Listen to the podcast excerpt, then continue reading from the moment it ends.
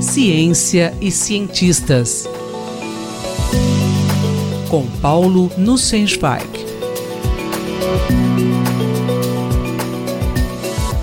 Professor, quem foi Peter Medawar e qual a sua relação com o Brasil? Caro Júlio, caras e caros ouvintes. Nas últimas colunas, tenho buscado enfatizar a importância da ciência para a sociedade e a importância do uso de conhecimento cientificamente embasado na formulação de políticas públicas. Boa parte da nossa população ignora que a ciência de alta qualidade, com grande reconhecimento internacional, realizada no Brasil por cientistas brasileiros. Quando fazemos essa afirmação, é frequente ouvirmos que, se fôssemos realmente bons, algum cientista nascido no Brasil já teria sido contemplado com o prêmio Nobel. Poucos sabem que isso já ocorreu, apesar de já ter sido divulgado em reportagens na TV Globo e num discurso de um deputado no Congresso Nacional. Em 1960, um dos dois laureados com o Prêmio Nobel de Medicina foi Peter Brian Medawar, nascido em Petrópolis, no estado do Rio de Janeiro, em 28 de fevereiro de 1915. O pai de Peter, um libanês naturalizado inglês, veio para o Brasil em 1913 e acabou se estabelecendo em Petrópolis. Devido à cidadania inglesa de seus pais e por ter sido registrado no consulado inglês, Peter Medawar era cidadão britânico. Aos 14 anos, ele mudou-se para a Inglaterra, onde completou seus estudos. Por não ter conseguido obter dispensa do serviço militar obrigatório, apesar de apelos a altas autoridades da época, ele se viu forçado a renunciar à cidadania brasileira. Ele se graduou em zoologia em Oxford e iniciou pesquisas sobre o crescimento de tecidos. Apesar de ter cumprido os requisitos formais, ele não obteve o título de doutor por deixar de pagar uma taxa exigida. Durante a Segunda Guerra Mundial, por causa da profusão de feridas na pele dos soldados, o Conselho de Pesquisas Médicas da Inglaterra o encarregou de investigar as razões para a ineficiência de enxertos de pele de uma pessoa em outra. Após a guerra, juntamente com seus estudantes e colaboradores, Medawar realizou uma série de experimentos em animais, validando uma hipótese formulada por Frank McFarlane Burnett, de que a resposta imunológica seria desenvolvida na fase embrionária.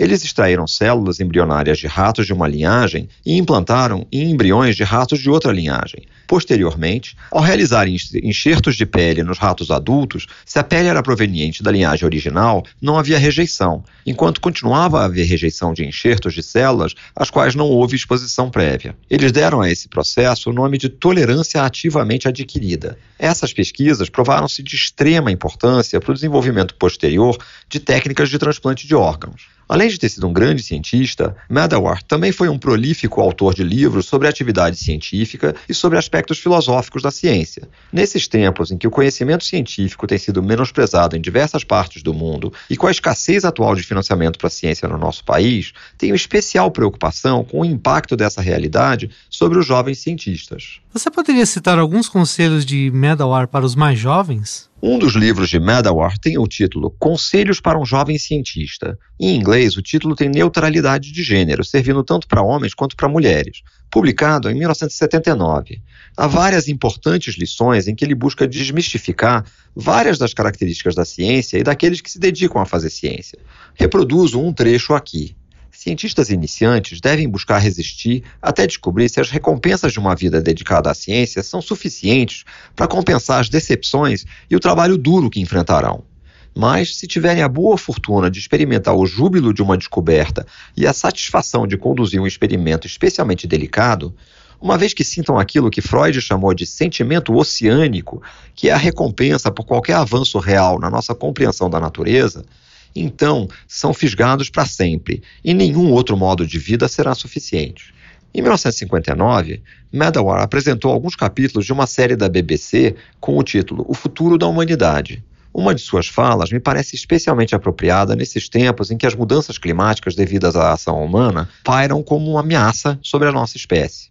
Os sinos que dobram pela humanidade, em sua maioria pelo menos, são como os sinos das vacas alpinas, estão pendurados em nossos pescoços e seguramente é nossa culpa se não produzem sons mais alegres e melodiosos. Paulo Nussensweig falou comigo, Júlio Bernardes, para a Rádio USP. Ciência e cientistas. Com Paulo Nussensweig.